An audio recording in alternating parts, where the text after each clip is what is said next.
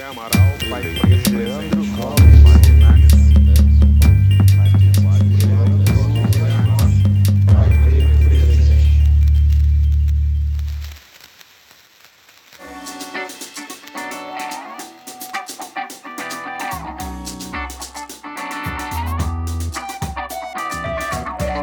Fala galera, vocês estão na sintonia do podcast Pais Pretos. Aproveita esse tempo para lavar uma louça, limpar a casa ou apenas fazer um café, sentar e ouvir um pouco sobre amor.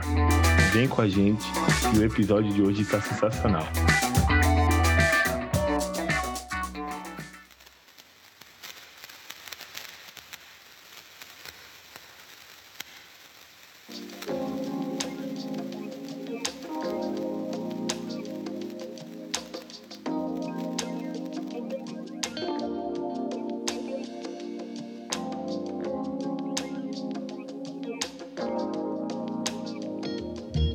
Gente começar, eu ia, eu gostaria de perguntar para o senhor, só que é como funciona como um quebra-gelo só para a gente, que é o quem é o senhor, né? Quem é o professor Nogueira em Wakanda?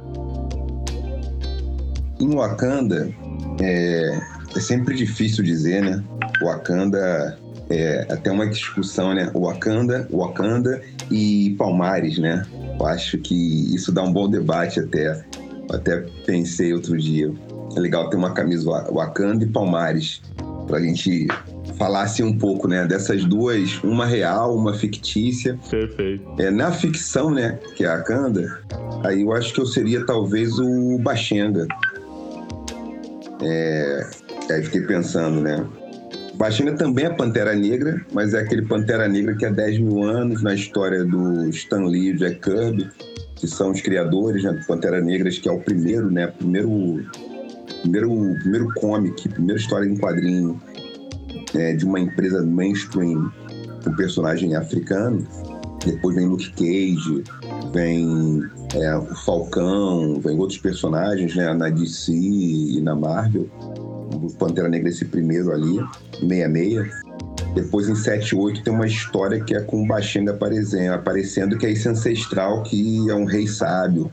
Então, assim, seria talvez um pouco pretencioso, mas talvez eu fosse Pantera Negra, mas o Baxenga lá atrás, pela barba grisalha que eu já possuo, né? 48 anos aparentando um pouco mais, que aí já seria bem isso, né? Seria por aí. Eu adorei, eu adorei. Inclusive, eu acho que fica um bom ponto para a gente repensar, inclusive, essa pergunta de quem seriam os nossos entrevistados a partir de Palmares, né? Para além de Wakanda, porque até porque a gente tem essa esse lugar né? É, obviamente, né? Não tão idealizado como no filme, até porque ali é, é ficção, mas a gente tem um lugar próximo, né? E, e- e brasileiro, e que teve muita resistência, muita luta e que sobrevive até hoje. Né? Não só no, no- no- na- nas histórias, mas é, fisicamente também. Gostei, muito- foi ótima essa apresentação. É, porque a Professor. e Palmares, e Palmares assim, a gente tem que também desfazer aquela tensão para ficar isso aqui, acho que no podcast, entre Gangazumba e Zumbi. Não acreditar nessa história que é uma versão equívoca que Ga- Gangazumba virou rival de Zumbi. Né? Gangazumba Perfeito. tinha uma, uma metodologia em certa medida diferente da de Zumbi depois, porque era contexto, era conjuntura. Agora, Gangazumba tem que ser reverenciado, não pode ser esquecido como uma grande figura do Clã dos Palmares também. Então, Perfeito.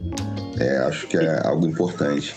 Eu ficaria de Baxenga, eu fazer uma fantasia de Baxenga pro carnaval, mas também fazer uma fantasia de Gangazumba, fazer uma fantasia aí, se a gente pensar nas fantasias, né? Algumas bem reais, porque o quilombo dos Palmares existiu. Ele é real. Wakanda é uma ficção que está hoje no mainstream de Hollywood, que é importante, que ela é afrofuturista em certa medida, mas Palmares é talvez uma referência muito, muitíssimo importante, né, como modelo real, para a gente não perder Palmares. Então seria essa. é, obrigado pela pergunta, obrigado essa provocação. Né? Quem nós somos é a Canda, quem nós somos é o Palmares. Perfeito. E, e, e, e, isso que o senhor falou é muito importante, porque aí também tira um pouquinho de, de, dessa rivalidade que acontece principalmente com nós, pretos, de sempre que tem sempre que tem duas pessoas ou mais com metodologias diferentes, colocam-as como rivais, sendo que não é assim de nenhuma maneira. Assim, assim como fazem como Martin Luther King, Malcolm X, é, Domingos Palmares. E, e, por aí vai. Então, acho que assim, é, a gente está em busca do mesmo propósito. Cada um vai seguir. A gente não pode ser visto só como uma unidade, né? Mas sim como pessoa, como povo, povos, um povo que tem várias estratégias para chegar onde queremos. Mas, nossa, é, é, uma maravilha conversar com um filósofo e professor, porque a gente já começa a vislumbrar diversos caminhos aqui para a gente ir. Mas hoje a gente está aqui para conversar sobre amor, que não quer dizer que em, em Palmares e nem em Wakanda não tenha, mas a gente vai conversar um pouco mais sobre esse sentimento, é, não, esse, essa ideia de amor, tudo isso, de onde que veio e por aí vai, que inclusive é o tema do, do livro do professor Nogueira, é, Porque Amamos, estou com o livro aqui, tive a oportunidade de lê-lo. É, e aí eu gostaria de começar com a primeira pergunta, professor. E eu queria que o senhor explicasse um pouco para a gente, para os pais que estão nos ouvindo, é, quais foram os caminhos que o amor percorreu através dos séculos até chegar no amor que preenche nosso imaginário hoje, como estes dos filmes de comédia romântica, por exemplo. Então, isso, isso tem muitos, tem alguns estudos sobre história do amor, tem vários trabalhos a respeito disso muita gente no campo da psicologia, também no campo da filosofia, é, no campo da própria história também tem trabalhado com esse tema. Eu diria que varia muito de cultura para cultura, mas tem uma historiografia mais conhecida que é uma historiografia ocidental, europeia. Essa historiografia que, de alguma forma, vem lá, a gente percebe ela desde os trovadores, a Idade Média, e aí tem alguns romances de cavalaria, romances de cavalaria são relevantes para pensar essa, essa ideia do amor ligado à fantasia. E aí esse processo dá mais tarde no romantismo, tem um histórico, vamos dizer assim, bem longo, século XII, XIII, XIV, na Europa Ocidental.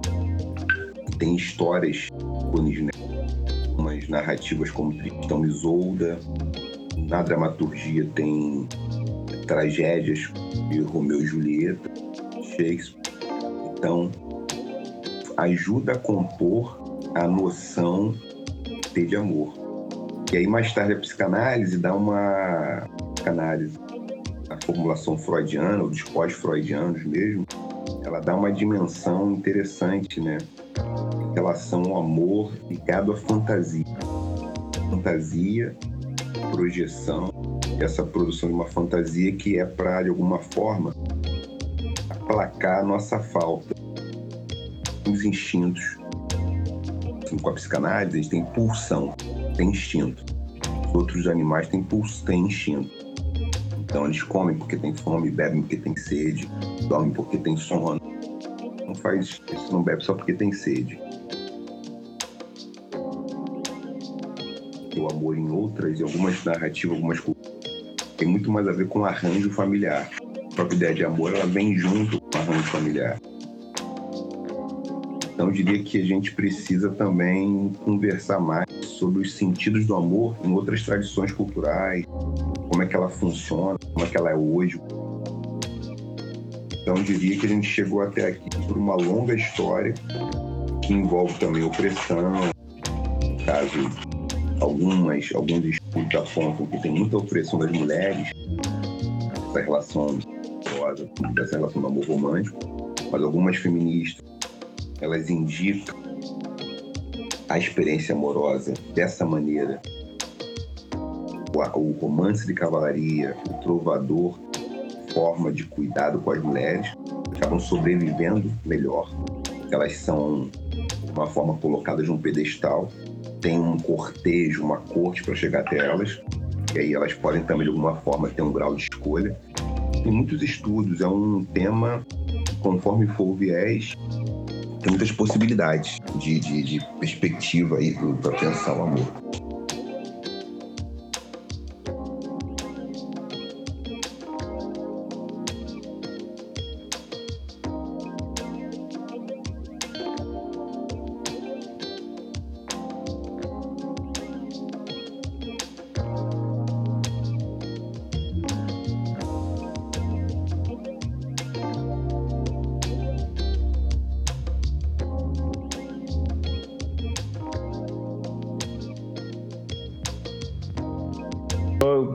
Quando quando fala de que a gente tem que olhar um pouco mais para essa uma cultura, para outros pensamentos não ocidental, o, no próprio livro o, o senhor fala muito do, da cultura da gara, né?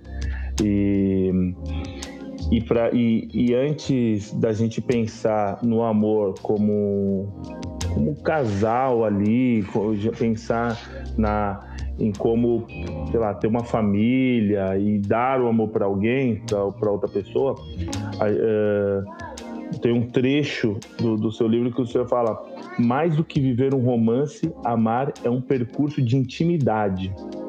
É, é ou seja, né? É, é, impossível criar uma intimidade e pensar em compartilhar uma jornada com outro sem antes se conhecer, é, né? Antes entender melhor sobre os seus desejos, limites e sonhos.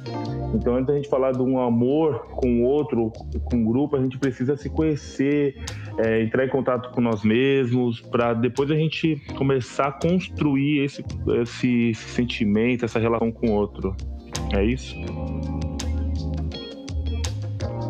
É, uma, uma maneira de pensar esse tema, estou aqui, né, retomando essa pergunta, se é possível, ou seja, se antes de conhecer, entender melhor sobre os seus desejos, limites e sonhos, a gente pode talvez trazer uma, uma reflexão, me parece que é a seguinte, é quando a gente trabalha o amor como nessa ideia mesmo de ser uma forma de nos completar de ser completo, ficar completo por alguém.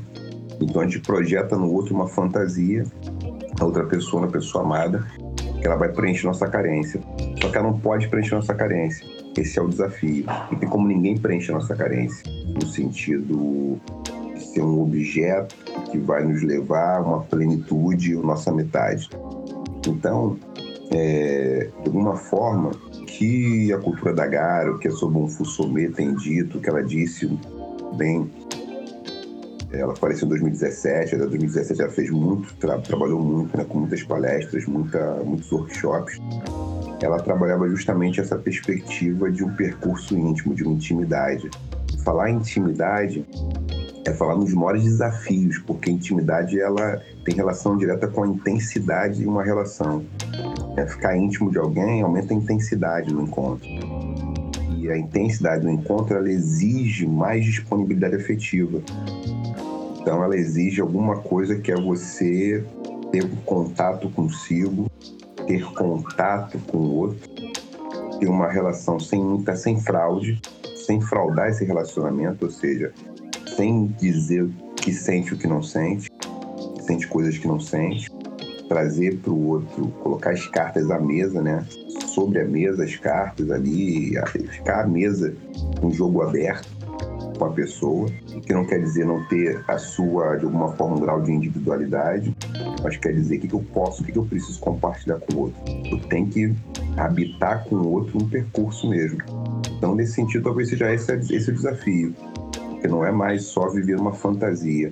Então, a ideia de romance que está criticada não é é uma noção de romance num contexto, numa conjuntura de amor romântico, em que o outro, a outra pessoa, a pessoa amada, vai ser minha metade. Vai ser minha metade. Nesse sentido. Então, fazer um percurso, essa possibilidade de você fazer uma aliança com alguém que colabora para que você encontre mais da sua humanidade. Então, nesse sentido, ou seja, como você fica mais humanizada, mais humanizado, amizade, mais como a gente se humaniza no processo processo de humanização. Então, amar serve para isso. E, e é, é, é, um caminho que a, gente precisa muito aprender, esse caminho de, intimidade consigo, depois com o outro, que parte do ouvir, do... E eu acho que uma coisa que a gente, eu converso sempre aqui com a Isa, que é minha parceira, que é a ideia de... de é, antes de qualquer coisa, entender que há uma, uma boa intenção do outro quando a gente está conversando, quando está, enfim, se relacionando, que o, quando o outro está falando, você acreditar e falar assim, putz, realmente, eu, eu te entendo, eu estou buscando te entender, mais do que ficar buscando argumentos e, e desconfiança da, do outro, né? Isso daí só tira da intimidade e afasta os casais, né? E isso qualquer relação. Eu estou colocando inclusive com relação de pai e filho aqui. É, eu acho que também cabe isso daí porque a gente precisa ter essa relação de intimidade com nossos filhos também, né? E aí, eu queria. Eu li o Bauman um tempo atrás, o filósofo, e eu fiquei assim.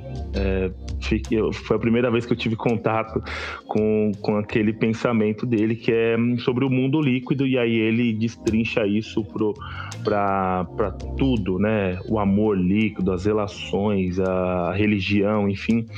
E aí, eu, eu, eu gostaria de perguntar para o senhor se o senhor acredita que as relações amorosas se tornam líquidas porque buscamos nos basear, porque buscamos basear nossas relações na paixão e não, e não no amor concreto. Então, eu queria pensar um pouco, a questão. Eu não faço uma diferença exatamente entre paixão e, e o amor, né? Eu diria que assim, o amor tem várias formas de se manifestar.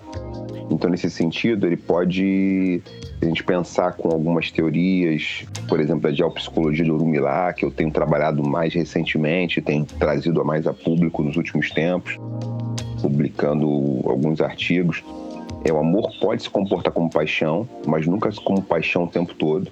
Essa é uma questão, esse é um problema que aí se transforma numa fantasia, que é acreditar que eu posso reduzir o amor a uma das suas formas de se expressar, que é como paixão. O amor na relação íntima, na relação afetiva, conjugal, reduzi-lo à paixão, ela pode, ela é um período sempre, nunca vai ser o tempo todo, é dinâmico e se transforma.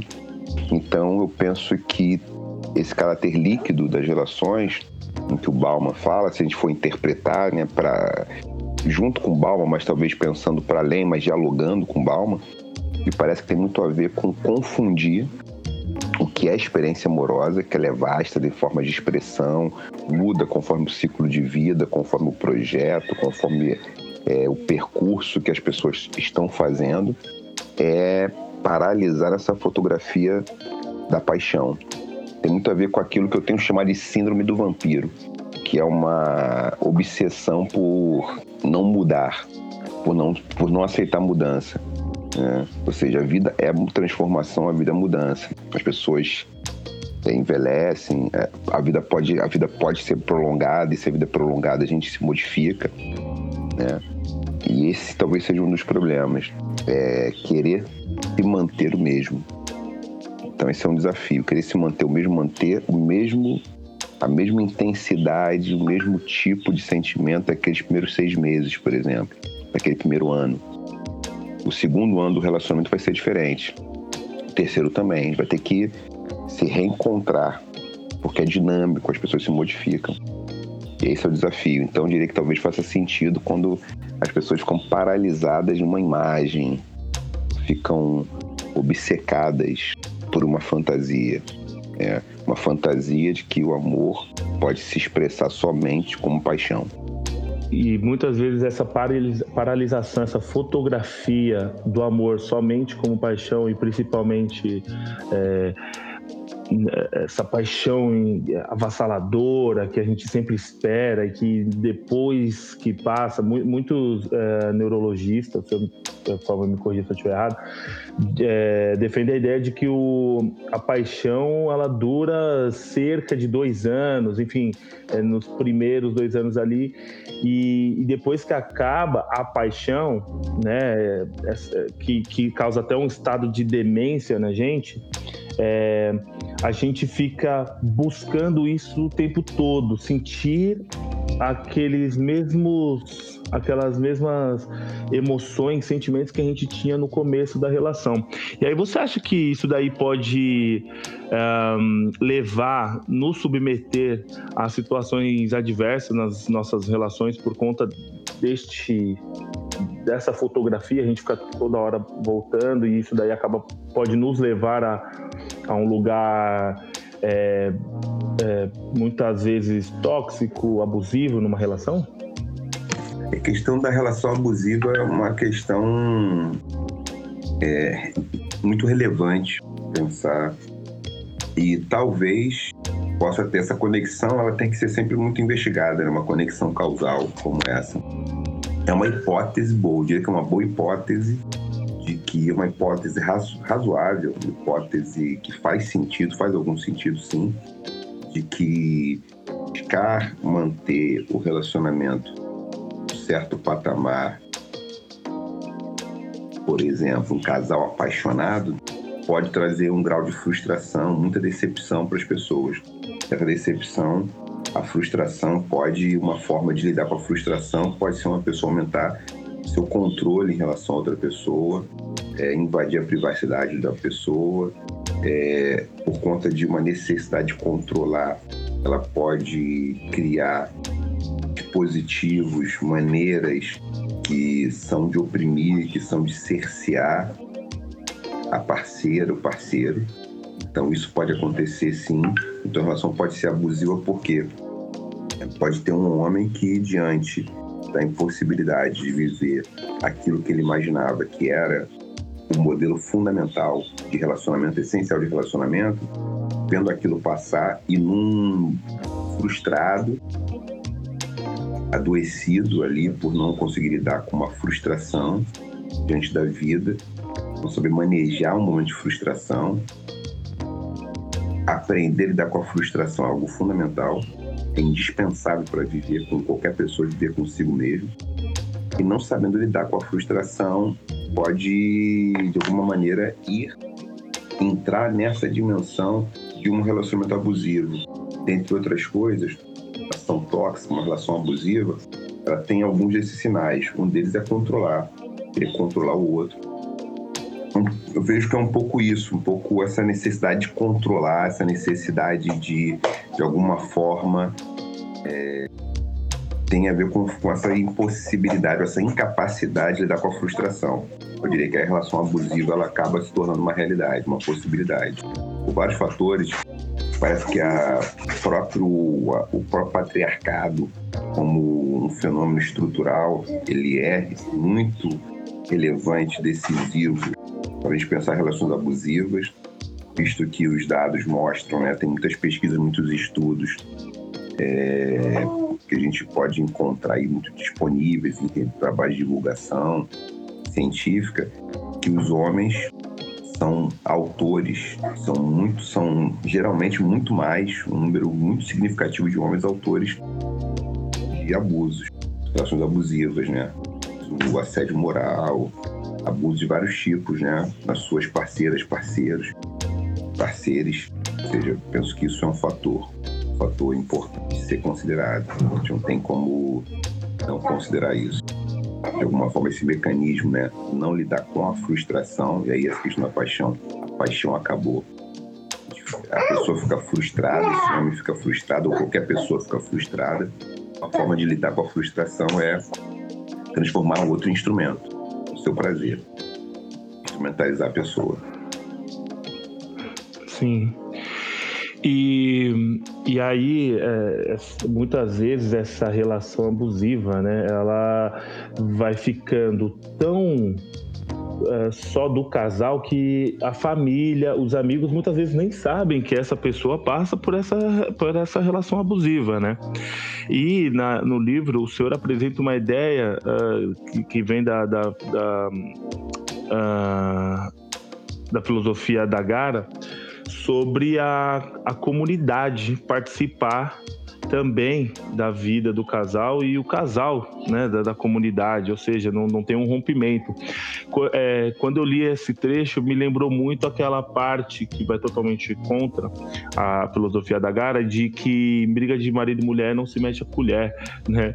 Que é, casou, tem uma casa ali, o problema é deles, e não só em brigas, mas qualquer relação, qualquer situação, é, é, eles têm que resolver, como se nós, como comunidade, não tivéssemos que, de alguma forma, é, conviver com esse casal e também ser parte da solução. Você acha que é, é, é possível é, é, é, possível essa, hum, esse novo pensamento é, dada a, a, idade, né, a, a, estrutura cultural que a gente tem aqui no Ocidente, por exemplo, é possível trazer a ideia da Gara de da sociedade como um todo com a vida do casal? Eu penso que é muito difícil adaptar qualquer, trazer uma, alguma uma cultura, uma tecnologia cultural, algum dispositivo que não é de um território, não é, não faz parte de uma tradição, de um território, de um costume, importar. Importá-lo praticamente, eu diria que tem muita dificuldade, muita dificuldade fazer uma importação fora for um processo de aquisição, ou se a gente colocar isso em dispositivos terapêuticos ou em rodas em pequenas comunidades. Então, tem formas, tem, mas não é uma coisa simples, porque tem que ser de alguma maneira traduzido para fazer sentido para as pessoas. Agora, qual a contribuição incrível que tem é que uma pessoa, um casal, não tem um repertório para solucionar os seus problemas sozinho, precisa de apoio de outras pessoas, de outros grupos. Então vale a pena a gente ter grupos que não dão suporte.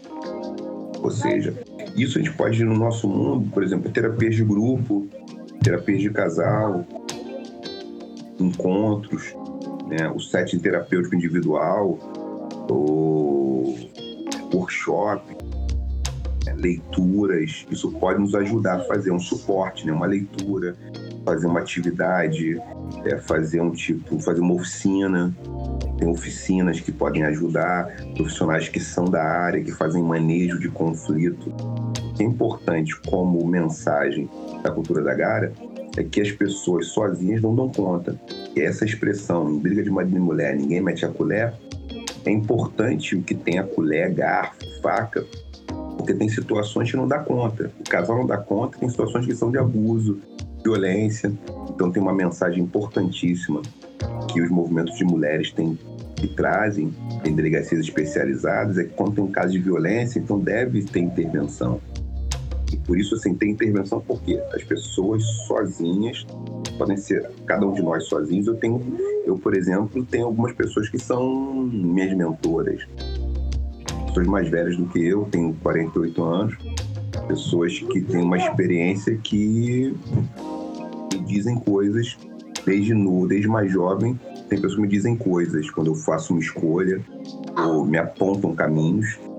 Ou pessoas da minha geração, até mais jovens, que eu converso. Tem algumas pessoas especialmente, né, que é, são fundamentais para mim, né, que me dizem coisas importantes. Por exemplo, posso até falar aqui Tom Farias, Nego Bispo, né, são pessoas que dizem coisas para mim que me compõem. Eu sozinho não vou dar conta. Né? São pessoas de outra geração, são um pouco são mais, né, mais velhos do que eu. E isso é interessante. Isso é interessante porque também tem pessoas que às vezes me, me perguntam coisas, né? Ou então ficam à vontade para dizer e eu aponto. Eu digo, ó, não vou dizer o que você pode fazer, não é isso. Não é, não é, uma, não é, uma, não é um, não é um manual de autoajuda mas é como é que você está sentindo isso, que você, fica confortável, quais sentimentos deixam você mais confortável. Você está pronto para certo desconforto? Você quer o quê? Para onde você quer voltar? Acho que tem isso. Então, para um casal, a mesma coisa. Não é possível fazer sozinho. É possível só o casal dar conta. Sim, sim. É, e aí, já é, encaminhando aqui a nossa conversa para o final, é, eu gostaria de perguntar para o senhor o, porque assim, quando a gente fala de amor, né, né, muitas vezes uh, o que aparece na nossa cabeça são relações entre homens e mulheres, né? Mas uh, o amor vai, vai muito além disso daí, inclusive é, acaba tocando uh, nós como pais, né? Pessoas que têm filhos, então é, eu queria te perguntar como que nós pais lidamos com filhos que vão se apaixonar e amar e podemos fazer uh, o meio termo entre esse amor romântico e o amor possível, né? É, na sua visão de mundo, tem alguns valores que podemos passar para que as crianças, é, elas, é, para que as crianças que estão chegando adolescência e, e, vão, e, vão, e podem até passar por uma relação é, abusiva. Como que a gente.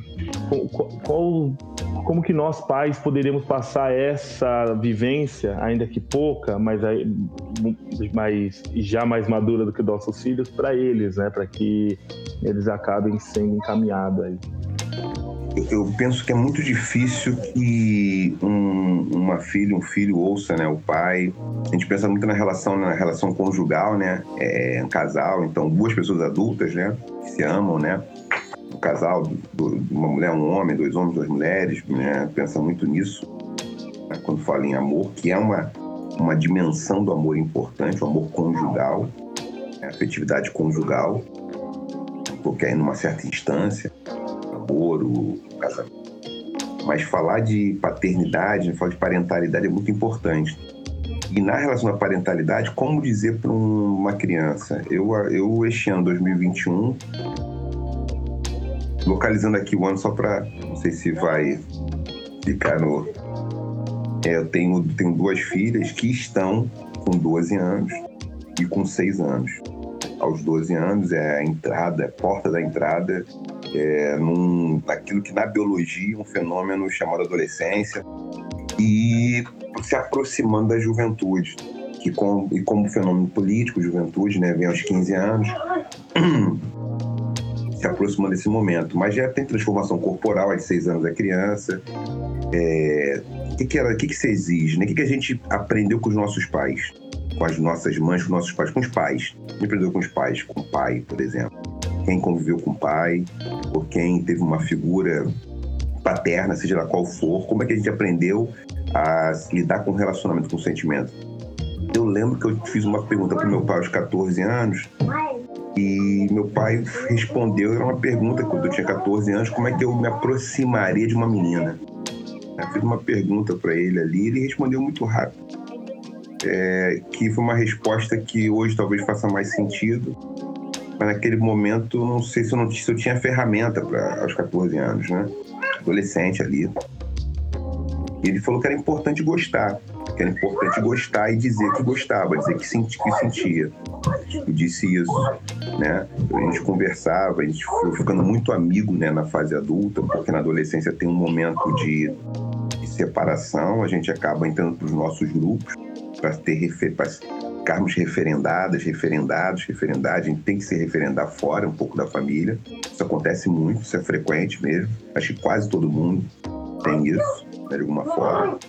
Não é mais o pai, a mãe que é o seu herói, a sua heroína. Né? Você não pede mais para dormir no quarto dos seus pais. Você tem 13, 14, 15 anos, quando você fazia aos 5, quando chovia, aos 6, né? vai se modificando.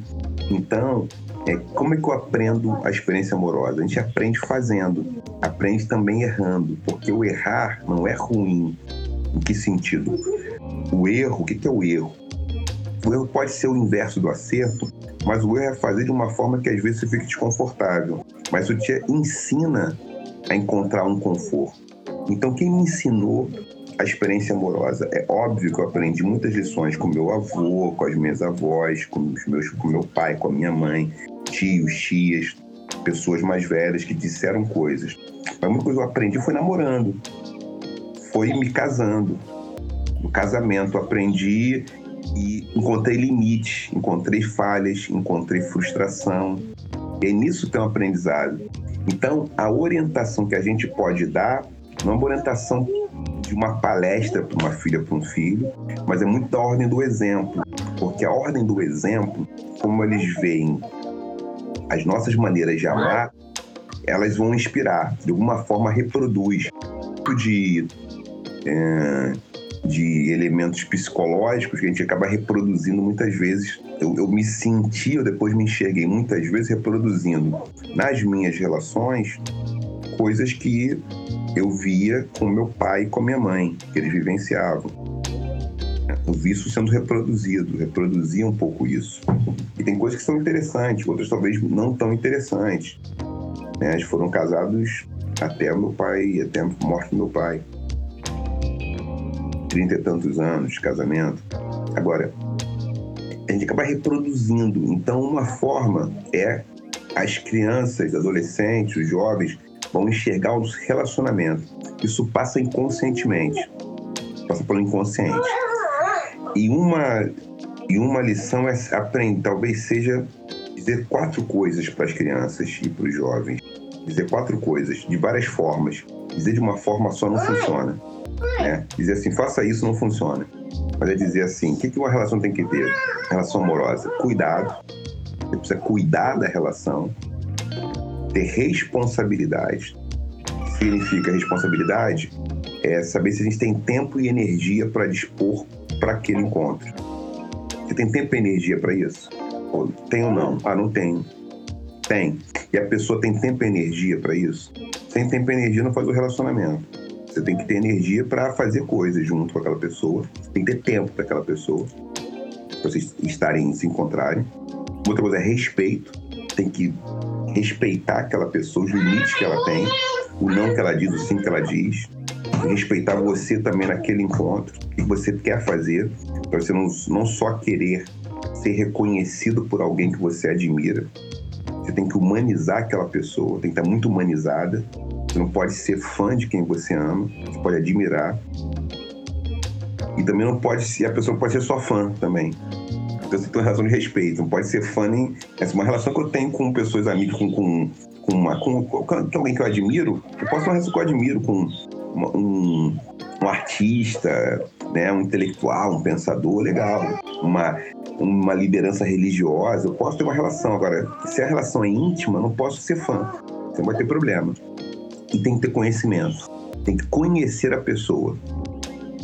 Até para dizer para ela coisas que ela não enxerga dela própria. Então, são quatro componentes fundamentais, eu diria: cuidado, responsabilidade, respeito e conhecimento. Acho que resume muito. E como você faz isso? Você vai ensinar isso tendo isso com o seu filho, com a sua filha, com aquela criança, com aquele jovem. Vai ter que fazer isso. Não é nada fácil porque você vai ter que frustrar essa criança, esse jovem. É, vai ter que fazer isso com uma comunicação não violenta, isso é importante. E aí vocês vão ter um caminho, um caminho possível. Eu penso que esses são, essas são as possibilidades.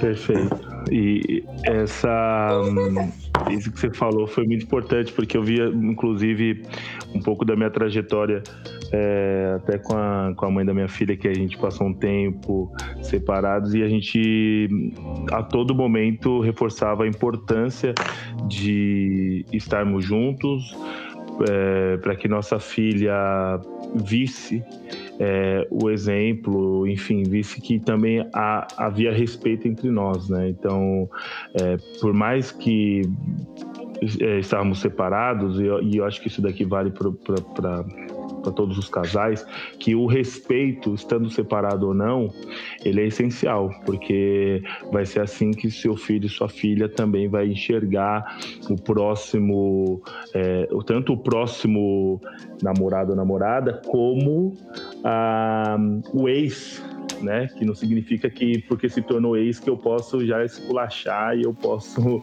ah, perder todo o respeito. Eu acho que é essencial esses pontos.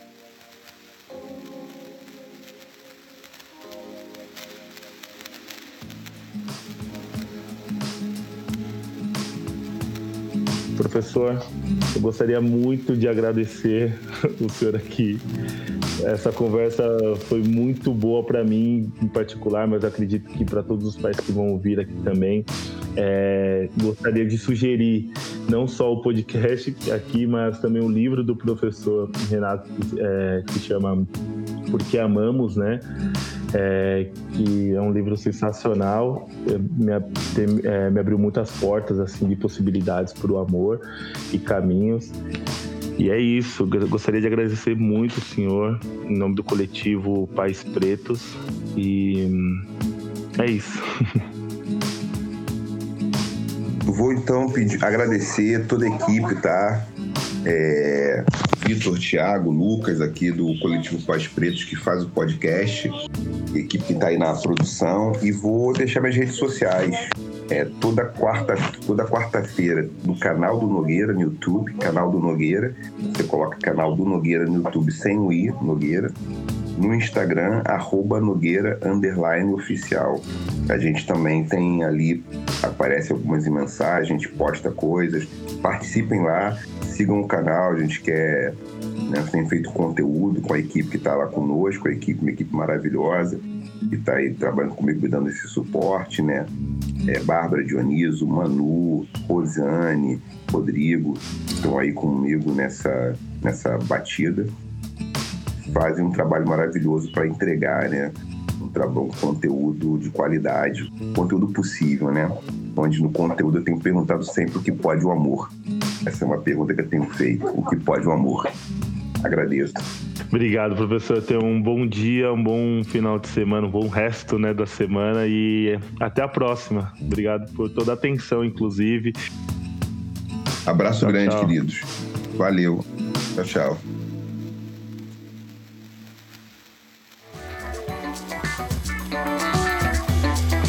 isso aí, galera. Muito obrigado por nos ouvir. E para mais conteúdo, nos sigam nas redes sociais, no arroba Pais Pretos e arroba podcast Pais Pretos. E se quiser enviar ideias de conteúdos e feedbacks, envie seu e-mail para paispretospodcast.gmail.com. Muito obrigado e até a próxima.